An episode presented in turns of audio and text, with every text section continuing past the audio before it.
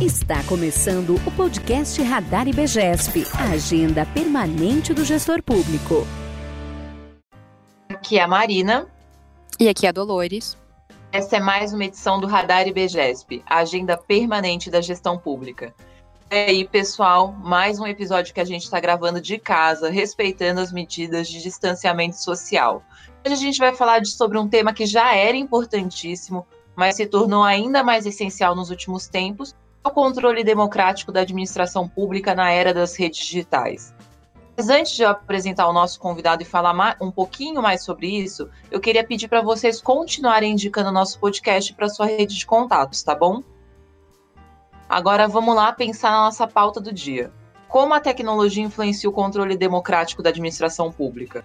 Falar sobre isso hoje é especialmente importante, o país está passando por uma grande investigação sobre as fake news. A gente vê o mundo inteiro discutindo a questão da privacidade dos usuários de tecnologias, tem até seus passos rastreados por aplicativos e outras ferramentas. Quem vai tratar desse assunto com a gente é um grande conhecido dos nossos ouvintes antigos, o professor Carlos Toledo. Carlos tem um extenso currículo, mas eu vou tentar resumir falando que ele é doutor em Direito pela USP, atua como procurador de São Paulo e é professor do IBGESP. Se você ainda não ouviu os episódios em que o Carlos participou aqui no Radar IBGESP, escuta. São os episódios 6 e 7. Agora eu passo a palavra para Dolores começar a entrevista com o professor e falar um pouco do artigo que ele escreveu para o NESAP. Olá, professor. Olá, Marina. Bom dia. Bom dia. Tudo bem? Bom dia.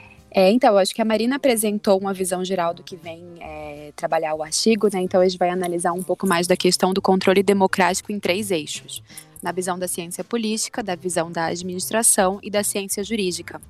E aí, eu queria começar, eu convido todo mundo também a ler esse artigo que está lá no NESAP, perguntando para o Carlos como que ele é, apresenta essa questão da democracia enquanto tecnologia, e aí data da invenção há 1.600 anos atrás. Você nos explica essa abordagem, Carlos? Bom dia, obrigado, Dolores, pelo convite. Sim, é, na verdade, o, acho que o nosso artigo ele busca observar que é, hoje nós estamos sob o impacto dessas novas tecnologias de informação e comunicação, mas na verdade a, de, a democracia ela já é em si uma tecnologia, uma tecnologia deliberativa, ou seja, é, a partir da experiência das cidades-estado gregas, lá já né, há mais de dois mil anos, é, se construiu uma maneira de se decidir coletivamente os destinos da comunidade. É, e isso é algo, é uma tecnologia que até hoje tem se apresentado como uma tecnologia, apesar dela já ter sofrido muitas transformações, né?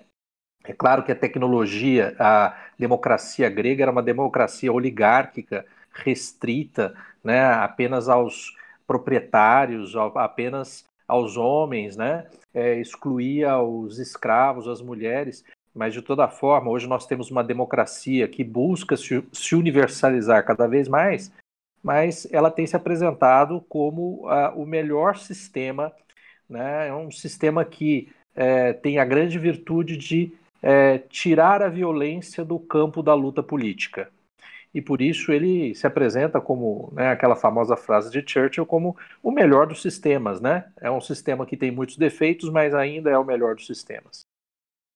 Muito bom. Deu para entender, eu achei bem curioso, porque o texto leva você a, a, pensar que você vai falar das redes sociais, mas você apresenta a democracia, a redação é muito convidativa também. E aí, logo no segundo momento, você faz uma opção Nada. Você faz uma opção até de investigação científica por utilizar o termo controle democrático e não controle social. Nos explica um pouquinho sobre isso também. É interessante porque é, a minha abordagem ela foi uma, uma abordagem multidisciplinar. É, na ocasião eu estava é, fazendo meu doutorado e meu doutorado foi sobre políticas públicas. A abordagem de políticas públicas e direito, que é uma abordagem que aqui no Brasil ela tem sido é, adotada por vários pesquisadores, mas é, um dos principais nomes, que foi minha orientadora, a professora Maria Paula Dalari Bucci, implica na necessidade de nós entrarmos em contato com literaturas que vão além da literatura da dogmática jurídica, né? além da literatura jurídica propriamente. Então a gente tem de, é, de ter algum contato, né? É lógico que é um contato que não aprofundado como é, se você fosse formado naquela disciplina, mas exige algum contato com a literatura da ciência política e com a literatura da administração pública, né? É, então, é, e há uma necessidade muitas vezes de você tentar estabelecer linguagem, uma linguagem que seja comum a essas três áreas. É, isso sem falar na economia, enfim, outras áreas que porventura também podem implicar aí, a depender do, do, do, do seu estudo, do estudo que você está fazendo. É, no caso, a questão é diz respeito mais a uma, uma terminologia que é muito adotada, uh, especialmente na ciência política, de controle social da administração, o controle social do Estado. É, e é um problema que essa terminologia ela tem duplo sentido. Por quê? Porque você pode falar em controle social como sendo o controle do Estado pela sociedade, mas também pode dar o, o outro sentido, que é o controle do, da sociedade pelo Estado. Então, por isso que eu propus como terminologia falar em controle democrático, que aí fica bem claro quem é que está exercendo o controle sobre quem. Controle democrático é, pressupõe o controle do Estado pela sociedade. Muito bom, deu para entender super bem. E aí, continuando nesse tema aí também do controle da sociedade sobre o Estado, é, você desconstrói um pouco essas dicotomias de que a esfera política faz as decisões e a esfera administrativa apenas as executa, e fala um pouco sobre como o processo decisório é complexo. E aí eu queria entender é, como que você analisa a voz e o papel do cidadão nesse processo decisório da política. Muito bem.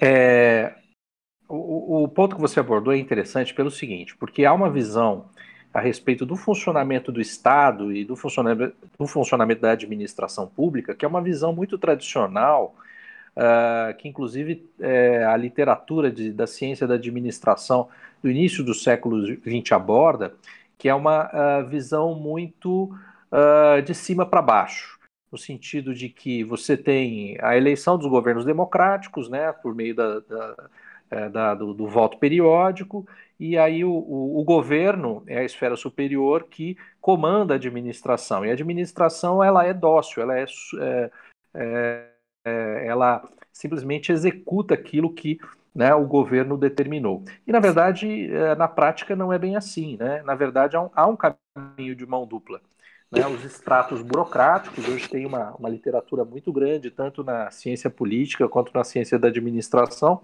sobre o papel da burocracia na, na formação das políticas públicas. As políticas públicas, embora elas sejam, inicialmente desenhadas no extrato superior do Estado, no chamado nível de governo, muitas vezes elas são transformadas à medida em que sofrem alguma implementação por parte das burocracias. Né? Então, é, isso daí é algo que é de mão dupla. E o que acontece? Se você tem uma administração excessivamente hermética, isolada, né, tem o fenômeno do chamado insulamento burocrático. Insulamento burocrático é quando você consegue, de certa maneira, blindar a administração de influências políticas. É o que se tentou fazer, por exemplo, nas agências estatais no Brasil, né? É, e isso tem suas vantagens. Claro, você fica com um, um, escalão administrativo menos influenciado pela luta política. Mas, por outro lado, isso também pode significar que esse é, escalão burocrático ele é, não vai refletir as escolhas democráticas da sociedade.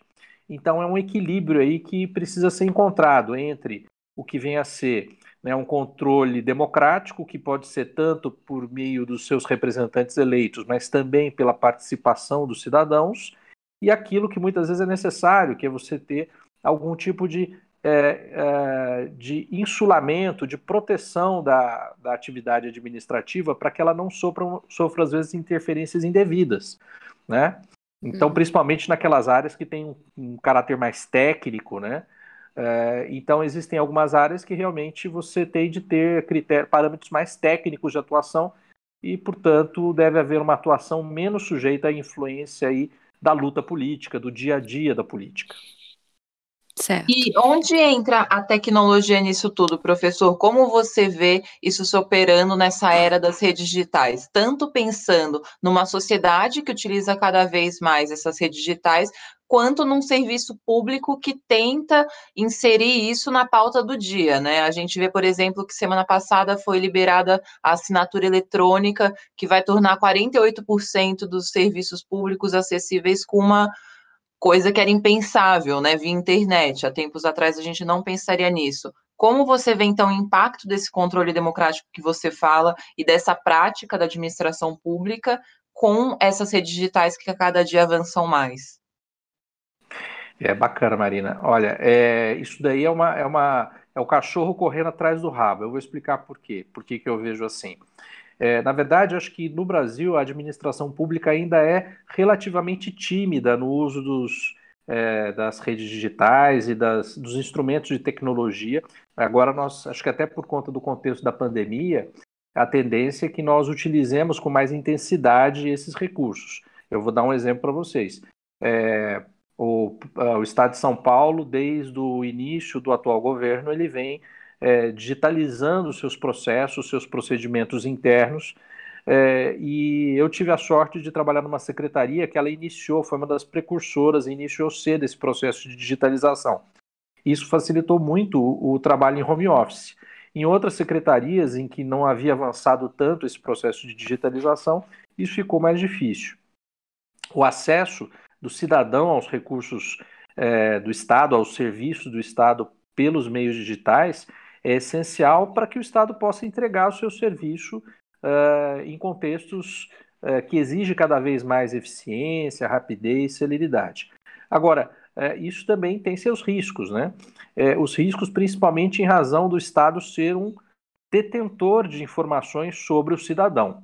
Então, uhum. acho que a administração pública tem estar especialmente atenta, ser muito cuidadosa e entender que ela não é dona dessas informações, ela é apenas a detentora dessas informações.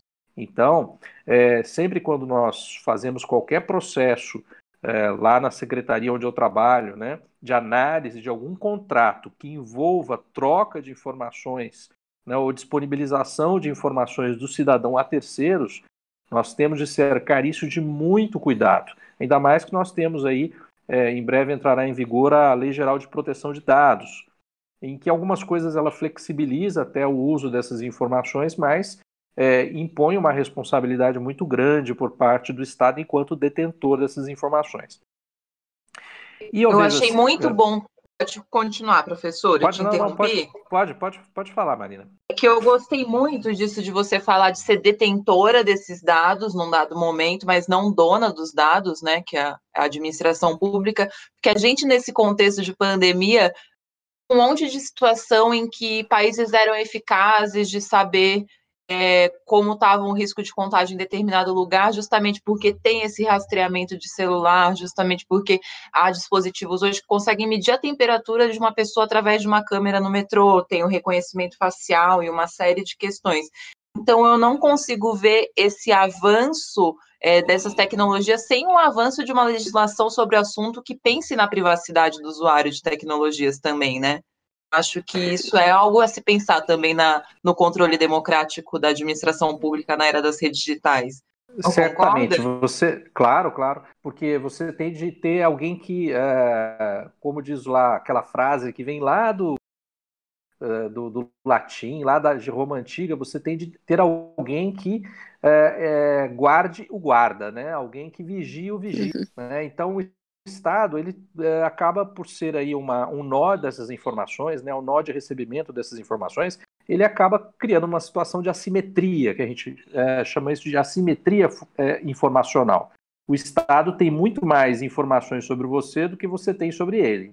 Então, acho que há dois mecanismos aí. O primeiro mecanismo, que é o mecanismo que foi trazido através da Lei de Acesso à Informação, a Lei 2.527 de 2011 é no sentido de diminuir essa simetria, obrigando o Estado a disponibilizar informações é, para o cidadão.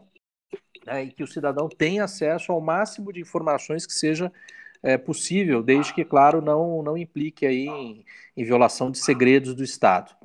Uh, e, uh, por outro lado, nós temos a, a necessidade de continuamente aperfeiçoar a legislação de proteção à privacidade né, para que o cidadão não se veja totalmente exposto. Então, por exemplo, é, houve uma discussão a respeito de certas medidas que foram tomadas em razão da pandemia. Uma delas, é, do âmbito federal, foi é, que, o, que as empresas de telefonia disponibilizassem todas as informações é, referentes às linhas telefônicas e seus, seus respectivos titulares. E isso o Supremo Tribunal Federal entendeu inconstitucional. Por quê? Porque justamente ia dar ao Estado uma simetria informacional muito grande numa época em que esses dados podem ser agregados e, e utilizados de uma forma massiva, né? Por outro lado, se criticou um certo rastreamento que, que alguns estados estavam fazendo para verificar o isolamento social. E, e, e, nesse caso, houve aí uma, uma série de fake news a respeito. Infelizmente, né, esse é um processo também que é, aí o Estado, ele próprio, não sabe muito bem lidar com, com, com, isso, né? Nós estamos ainda tentando aprender como lidar com esse fenômeno, é, que é uh, dizer que isso havia uma invasão de privacidade, quando, na verdade, esses dados sobre isolamento social, eles eram fornecidos de forma anonimizada. Então, um dos mecanismos de proteção do cidadão é a anonimização de dados.